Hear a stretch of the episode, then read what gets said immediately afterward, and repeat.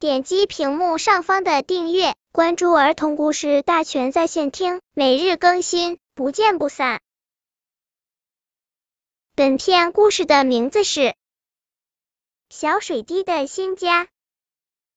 小水滴真淘气，每天在云彩妈妈的怀里跑来跑去。它看见地上的花和树，真想跑下去呀！这么冷，小水滴和它的伙伴们抱在一起，真奇怪。小水滴怎么变大了？小水滴越变越大，终于从妈妈怀里掉了出来。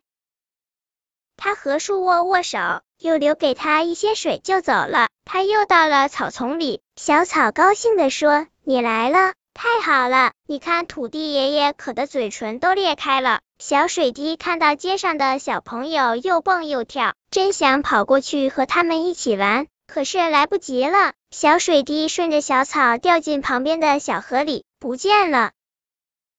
在小河里，小水滴想起了天上的云彩妈妈，哗哗，它哭了起来。太阳公公来了，他伸出温暖的大手，把小水滴接回了家。